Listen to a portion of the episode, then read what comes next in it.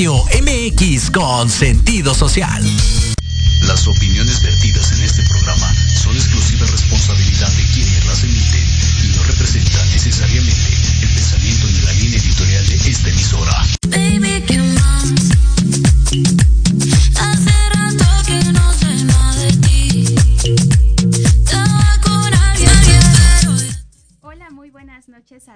todos y todes. Sean bienvenidos a este espacio de Sin Reservas. Y Sin Reservas es como vamos a estar hablando, compartiendo. Obviamente ya empezamos tarde.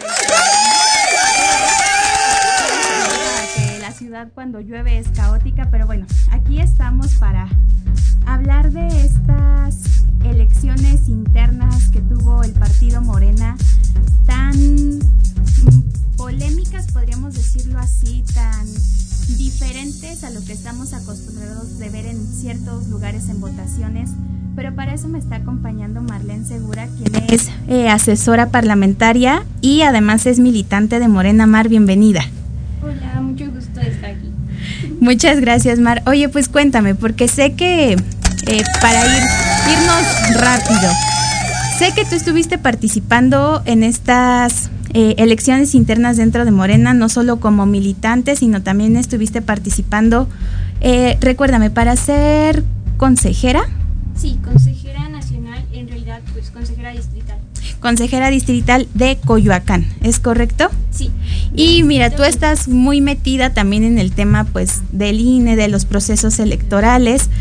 ¿Cómo percibiste tú este ejercicio que tuvieron dentro del partido? Obviamente hay distintos matices, pero a mí me pareció un ejercicio muy interesante porque fue la primera vez que yo como joven participé junto con un compañero, entonces a mí personalmente me gustó mucho, pero no dejo de ser omisa de todo lo que pasó. Y es que ocurrieron situaciones en donde, y yo le puse vieja política, nueva política, porque tal parece que regresamos como a los años priistas, en donde se quemaban urnas, en donde se acarreaba gente. Y creo que eso es muy lamentable en cualquier partido, no únicamente en el partido eh, en el que tú estás, que es Morena, sino cualquier ejercicio democrático en donde surjan este tipo de situaciones, creo que son bastante desafortunados. Como dices, fue su primer proceso. Era evidente que iba a haber ciertas fallas o ciertos, o ciertos desaciertos, por así decirlo. Pero, ¿cómo, ¿cómo crees que les haya afectado ante la sociedad? Porque también eh, no son ajenos estos procesos a lo que la gente está viendo. Pues creo que es importante partir un poco de cómo nace este proceso, porque mucha gente sabe que tuvimos elecciones, pero no sabe por qué. Justo. Y es que sucede que los magistrados ordenaron al partido que actualizara su padrón electoral, porque Morena en ese momento pues no lo tenía actualizado. Entonces, por, onde- por orden judicial, se busca que realice un proceso de afiliación para que posteriormente ya pueda tomar decisiones del partido como las que se vienen para el 23 y para el 24. Y es importante porque independientemente creo que todos los partidos deben actualizar sus procesos internos para fortalecerse. Y dentro de este fortalecimiento, Mar, yo sí considero que pues se debería dar más visibilidad justamente a este sector joven que impulsa muchas veces el partido, que muchas veces solo se toma en cuenta cuando están haciendo territorio, cuando necesitan como que esta fuerza tan grande que somos los jóvenes, las, los y les jóvenes, porque si no, no funciona un motor muy importante y desafortunadamente lo que yo estuve viendo es que se escogieron como más de lo mismo. Mm, sí, lamentablemente muchas personas antes de participar nos decían como pues para qué participan si realmente ya sabemos qué perfiles van a quedar. Pero también es cierto que se trata en muchas de las ocasiones de personas que llevan haciendo territorio, trabajo de campo, eh, que tienen una trayectoria política que nos dobla la edad. Entonces creo que es importante reconocer eso, que hay perfiles en cierta parte más preparados o con más experiencia en algunos ámbitos, pero eso no quita que debieran quizá impulsarse algún tipo de cuotas para asegurar que ciertos grupos en situación de vulnerabilidad pues sí estén debidamente representados y tomen parte de las decisiones del partido, porque por algo estamos eh, participando ahí. Y por algo están los jóvenes. No creo que únicamente, y sí, qué bueno que sea como por apoyo al partido, pero creo que también se deben considerar para tener voz y voto dentro de ellos. Y estos ejercicios en cualquier ámbito que lo veas, institucional, académico, en la vida política, en la familia, la la toma de decisiones es sumamente importante.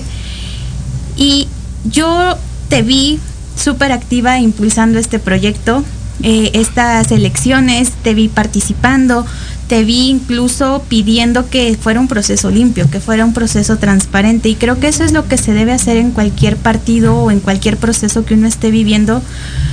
Sin embargo, quisiera que tú nos contaras desde tu experiencia cómo lo viviste, porque a lo mejor si le pregunto a alguien de otro distrito o de otra alcaldía, pues seguramente la vivencia fue diferente, pero ¿cómo fue desde que tú decides, voy a animarme a, a estar en este proceso de Morena? Pues sale la convocatoria y entonces leemos los lineamientos. En el lugar donde trabajo, pues hubo un espíritu de jóvenes que dijeron hay que lanzarnos, ¿no? Y esa motivación me llegó a mí para decir como, pues, ¿por qué no intentarlo? Si bien sabemos que hay personas que tienen un montón de experiencia, creo que también habemos personas que estamos gustosas de participar y que nos encantaría tomar parte de esas decisiones. Entonces fue ese ánimo eh, de juventud que se contagió en la oficina y que llevó a que hiciéramos una especie de mm, brigadas informativas porque no podíamos repartir propaganda eh, impulsando nuestro nombre, sino informar a la gente de qué es lo que íbamos a hacer, de que se podía afiliar. Y entonces a mí desde ese momento fue un momento eh, pues muy emocionante, o sea, yo lo hablo y me emociona porque nos organizamos entre las personas que nos postulamos y que quedamos en las listas para recorrer no solo el distrito 23, sino también eh, un distrito de aquí, el 12 de la Cuauhtémoc y uno de Nesa. Entonces eh, fue algo muy bonito para mí el involucrarme por primera, me- por primera vez en un proceso y poder decir soy candidata. Y si bien fue muy poco tiempo para darte como a conocer, ¿Cómo cuánto tiempo les dieron, Mar? pues desde que yo me enteré que estaba en la lista fue alrededor de una semana. Sí, fue muy poco. Y para Sí. planear, organizar y ver, Sí. decidir, me imagino que fue muy complicado. Sí, y pues también estaba esa parte de que no puedes repartir propaganda pidiendo que voten por ti. Eh, y pues realmente no lo hicimos con esa intención, fue participar, eh, visibilizar que existe un sector joven que está resistiendo, que está involucrado en la política, que está involucrado en el partido y que ha tenido un seguimiento a lo que pasa dentro de él y que nos importa y tanto nos importa que decidimos participar y decir aquí estamos, independientemente de si nos eligen o no, estamos aquí y vamos a estar aquí de forma permanente participando.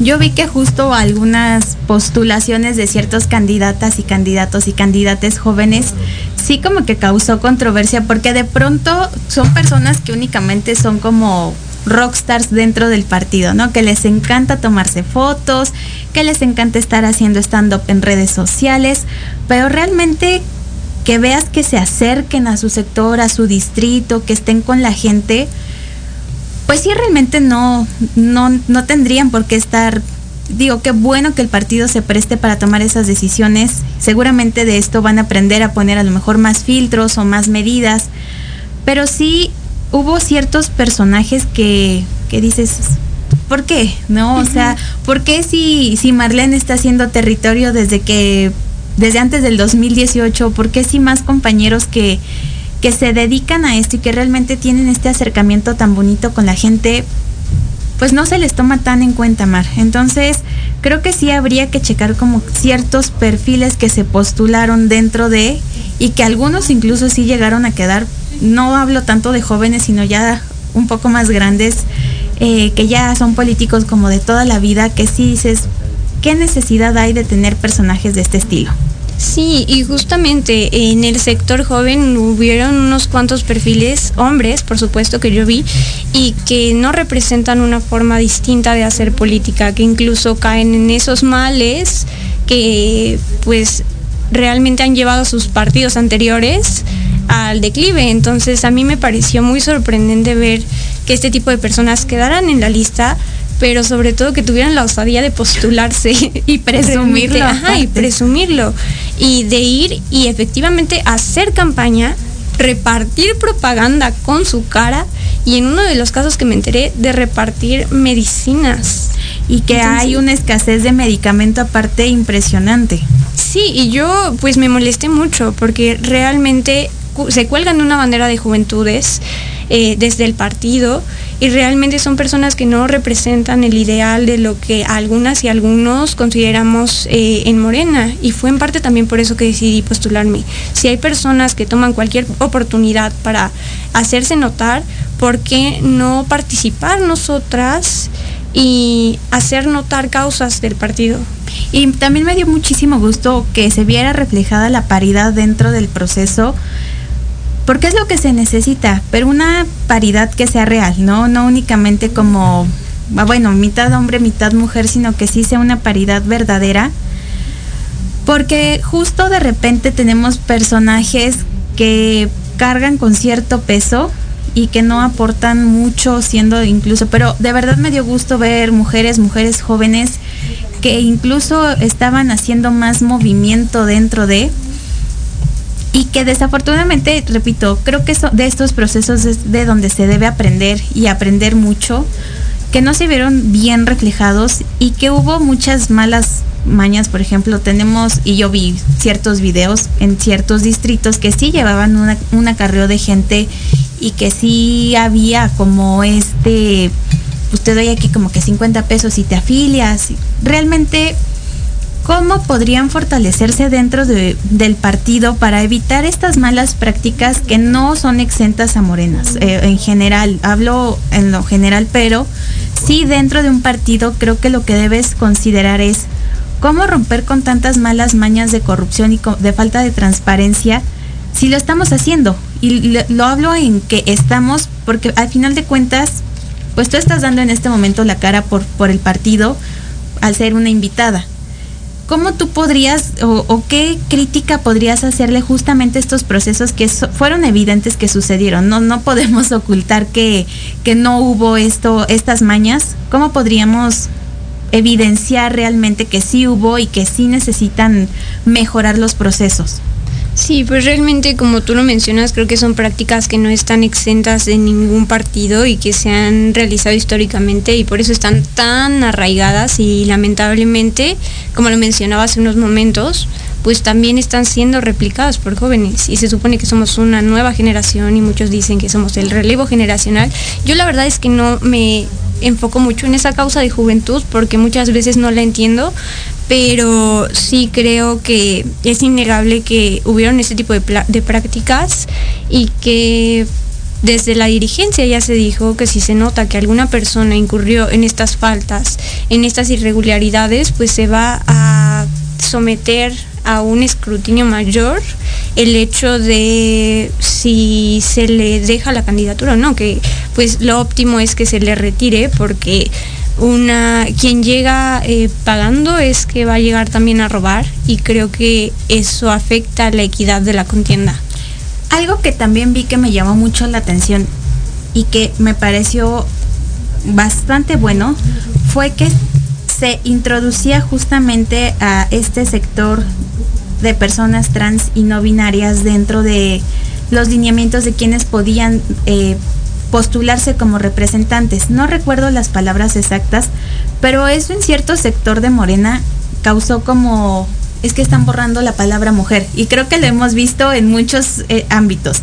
Y sí tocó este tema porque realmente considero que si, si es un partido que se denomina como de izquierda o de a favor de las personas en vulnerabilidad, el que personas dentro de su mismo partido no entiendan como que existe una diversidad de opciones, de gustos, de género, pues sí cuestionen tanto los lineamientos que creo que es un avance. O sea, realmente yo no he visto otras, eh, en otros partidos que sí se vea esta inclusión así como bien directa que sí los hay en otros partidos, pero de pronto sí aquí, en la, ya ves que de pronto no, la palabra persona gestante, persona menstruante o persona que se siente identificada como mujer, causa muchísimo ruido a ciertas personas.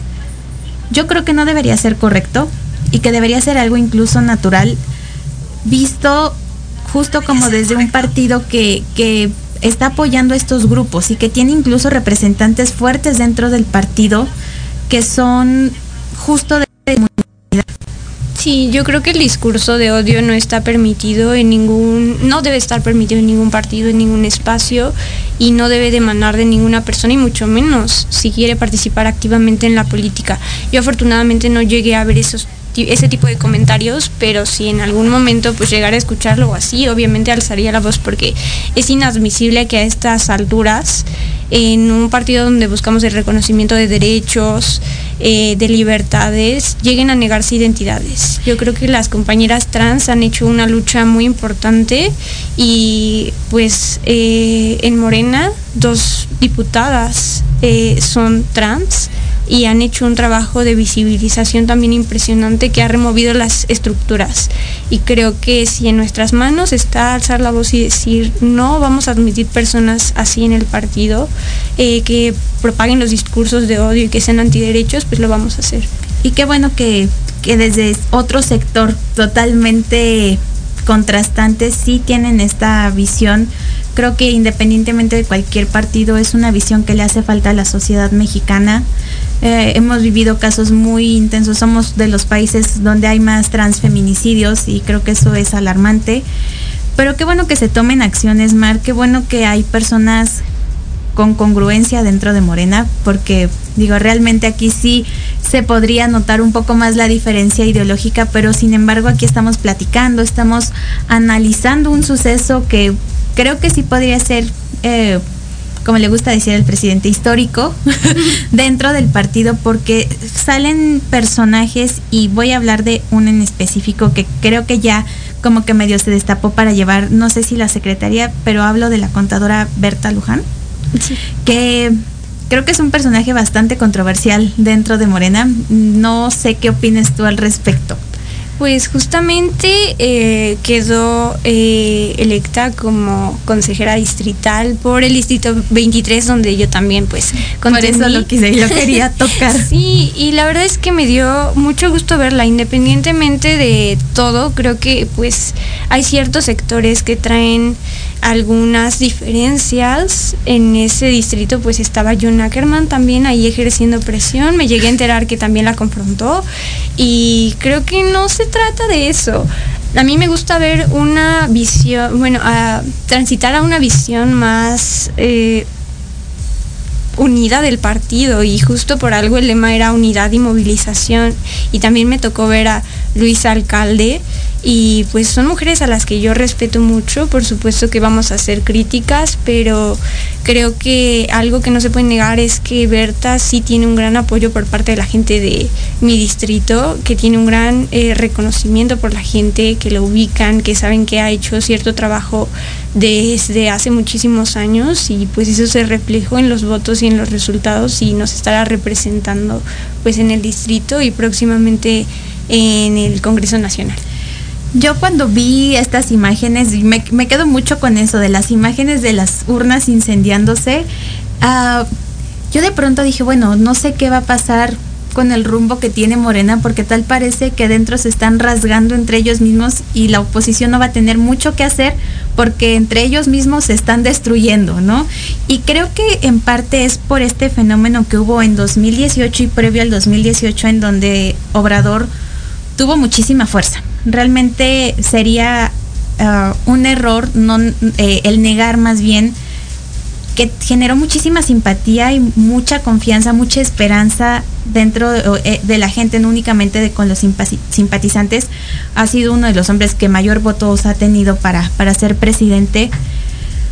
Pero, ¿qué le espera a Morena justo para estas elecciones? Ya tenemos las elecciones que van a ser para el Estado de México, en donde ya se ve como que cierta afinidad a, cierta mujer que no me agrada, te voy a ser muy sincera, Delfina no me agrada porque siento que no llevó de forma correcta a la Secretaría de Educación Pública, uno de los pilares más importantes dentro de pues de la sociedad mexicana. Eh, creo que hubo muchas fallas que tal vez no correspondían a ella, pero era la cara de la Secretaría.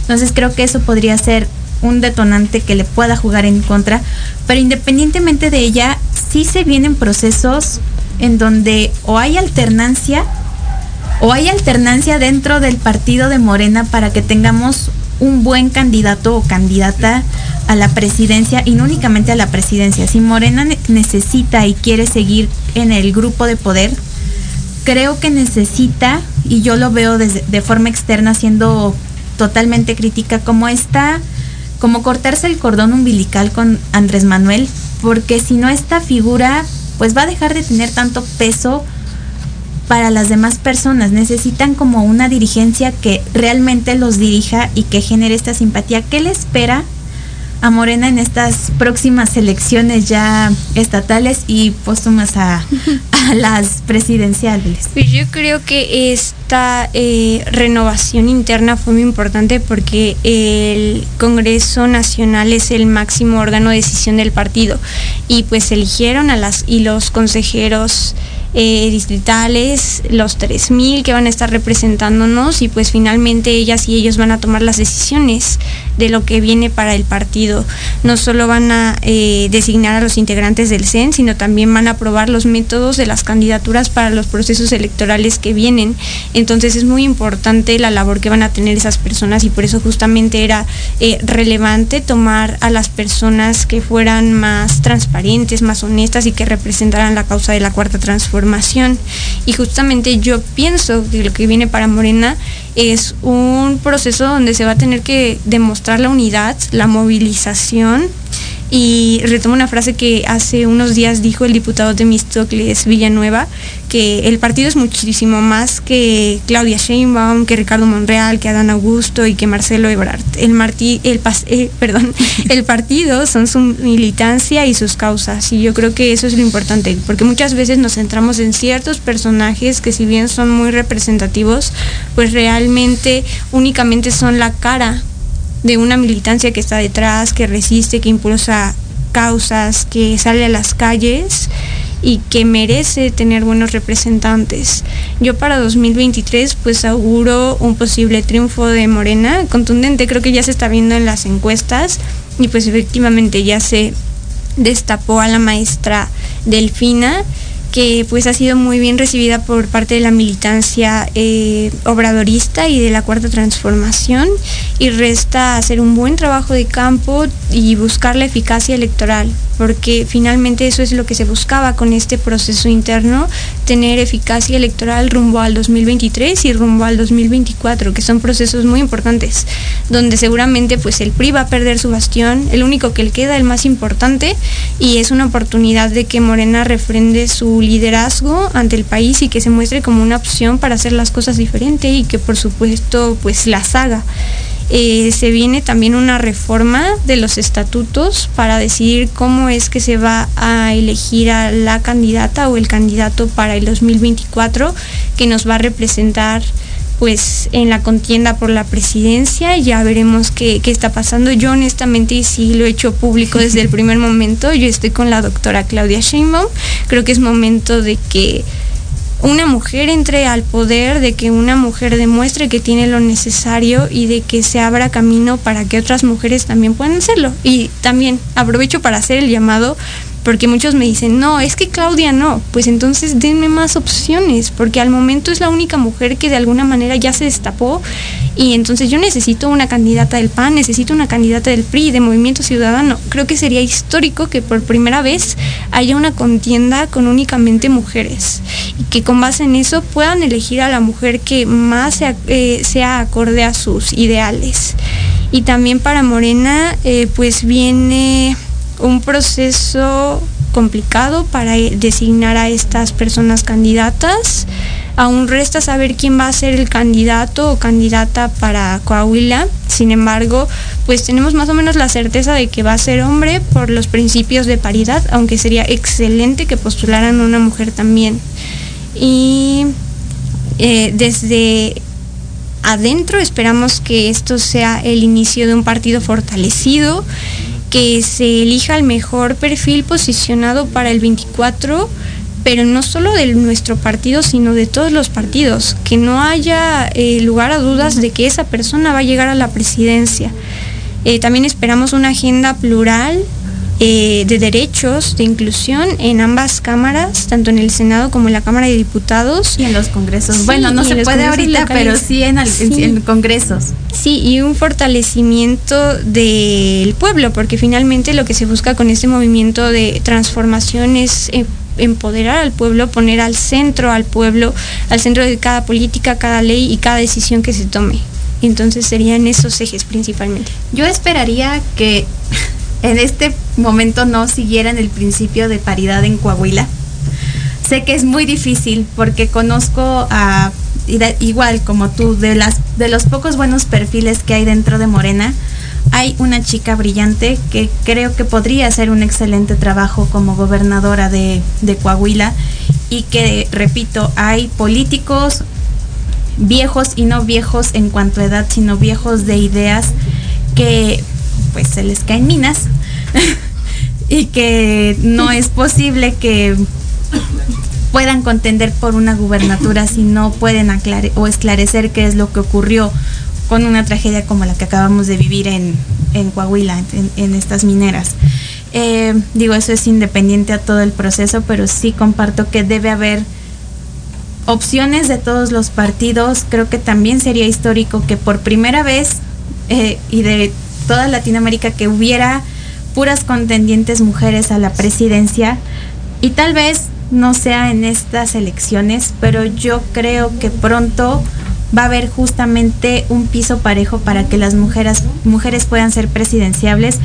Como tú dices, espero que Morena presente una opción alternativa a Claudia Sheinbaum, porque sí veo muchas cuestiones que le podrían jugar en contra, que obviamente si la vemos en diferentes ámbitos, pues sí necesitaría como el impulso de entes externos para que también pudiera abrazar la presidencia, pero considero que, que el futuro es de las mujeres, lo estamos haciendo en el presente y que el futuro es de las mujeres. Yo espero de verdad que tengamos mayor representación, ya sea en el PAN, ya sea en Morena, ya sea en el PRI, en el PRD no, porque ya, ya casi no, Ya, ya sí. casi, ya casi no existe en Movimiento Ciudadano. Hay muy buenos perfiles de mujeres, de mujeres jóvenes que están impulsando las causas, que están visibilizando realmente cómo se debería hacer política. Y yo esperaría que para el 2030 tengamos justamente este momento tan histórico que ahí sí sería el tener una contendencia por la presidencia de puras mujeres. Ya lo vivimos en Aguascalientes, en donde Sí. todas las candidatas eran mujeres y se ganó la mejor opción. Bueno, yo, lo tengo digo. mis reservas. Estoy sin reservas, pero yo sí tengo mis reservas. Este, pero se gana por primera vez una gubernatura contendida por pura mujer. Y qué padre, qué fuerte, qué mensaje tan poderoso que diga, aquí estamos, vamos nosotras, nos estamos aventando y ganamos. Entonces creo que va a ser muy, muy importante el impulso desde territorio, desde escritorio, desde militancia, desde la sociedad civil. Entonces creo que el futuro de la política es para, por y de las De mujeres. las mujeres. Efectivamente. Sí, yo también espero que pues exista una visión de todos los partidos de que no únicamente tienen que cumplir con la paridad y el 50-50, sino que también se puede ir más allá de ese 50, que la paridad es únicamente el piso mínimo que deben de cumplir y que pues lo correcto sería que existiera la voluntad política y la ética de postular a mujeres porque claro que tenemos el liderazgo y todos los elementos necesarios y que muchas veces se nos fiscaliza más que los hombres en labores políticas. Y creo que es momento de que los partidos abran los ojos, de que pues nosotras también exijamos eh, este relevo eh, de género y que se incluya a los grupos eh, en situación de vulnerabilidad, no solo hablando de mujeres, sino también mujeres trans, eh, personas pertenecientes a la comunidad LGBT y que exista una representación real, porque sí vemos ciertos liderazgos, pero en todos los partidos a veces están relegados y este es el momento de darles visibilidad desde un puesto muchísimo más amplio. Y creo que esta visión debería ser compartida en su totalidad. Y en su totalidad me refiero a la misma sociedad. Sé que la política fue hecha por hombres. pero las mujeres le estamos revolucionando y creo que eso es un mensaje sumamente importante. Cada vez vemos en más espacios a mujeres, vemos en más espacios a mujeres jóvenes, vemos en más espacios a mujeres jóvenes eh, de, la, eh, este, y de la comunidad indígena, afrodescendientes, de la comunidad LGBT y creo que eso es sumamente importante porque lo que no se creía posible en 1956 ahora se está viendo reflejado en el 2022, 2023, 2024 y seguramente iremos ocupando mayores espacios de liderazgo para que la primera que llegue no sea la única, sino que haya muchísimas más. Mar, pues desafortunadamente el tiempo se nos está terminando, el tiempo pasa rápido cuando se pasa un buen rato. ¿Cómo te gustaría cerrar este programa? ¿Con alguna reflexión? Con este momento es para, para ti, para lo que tú decidas decir.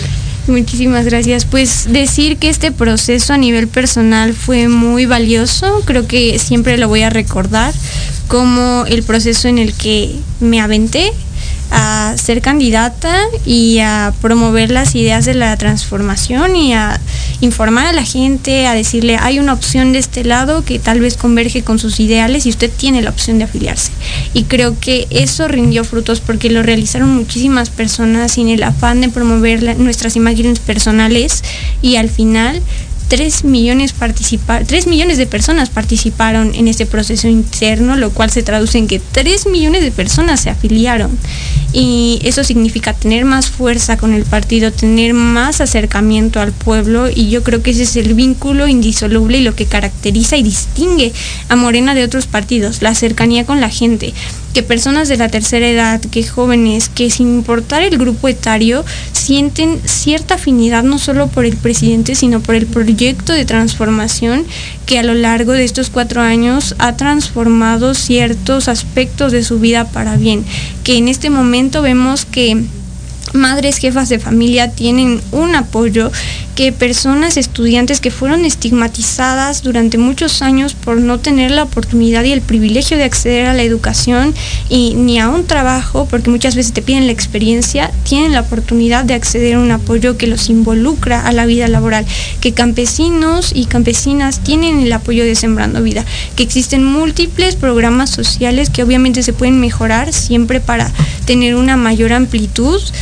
están dando frutos. Y yo creo que eso es lo que nos llena, lo que nos identifica a nivel interno del partido. Y justo por eso, por toda esa por, por todas esas personas que confían en el proyecto de transformación era que necesitaba renovarse Morena, que necesitaba transitar a la institucionalización, a renovar el padrón para poder seguir adelante con todo lo que resta por acordar que son eh, pues las candidaturas que auguramos buenos resultados y que pues siempre vamos a pugnar por la unidad y por la movilización que finalmente es lo que necesitamos y ya para cerrar retomo una frase de la jefa de gobierno de la doctora Claudia Sheinbaum venimos de la lucha por la democracia y realmente no podemos ser iguales a, otras opciones de la oposición. Yo respeto mucho a los liderazgos, pero realmente creo que Morena llegó para ser una alternativa diferente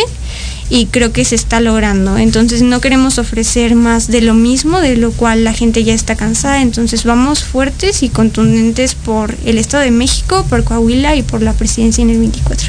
Pues Mar, muchísimas gracias por compartir este espacio, por compartirnos una visión diferente de lo que de pronto mostramos de Morena en este espacio.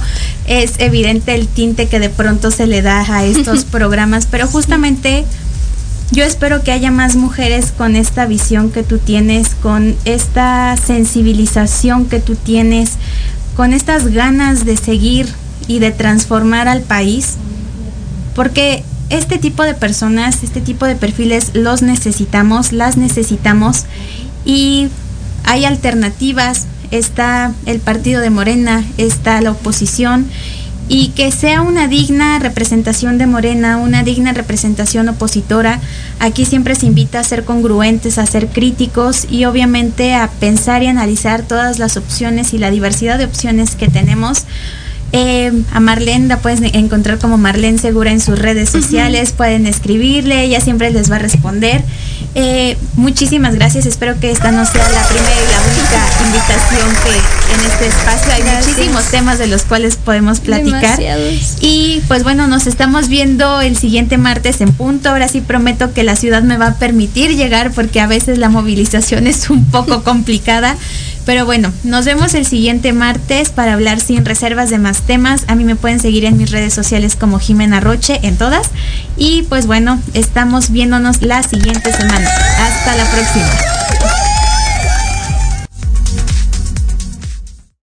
Estás escuchando Proyecto Radio MX con sentido social.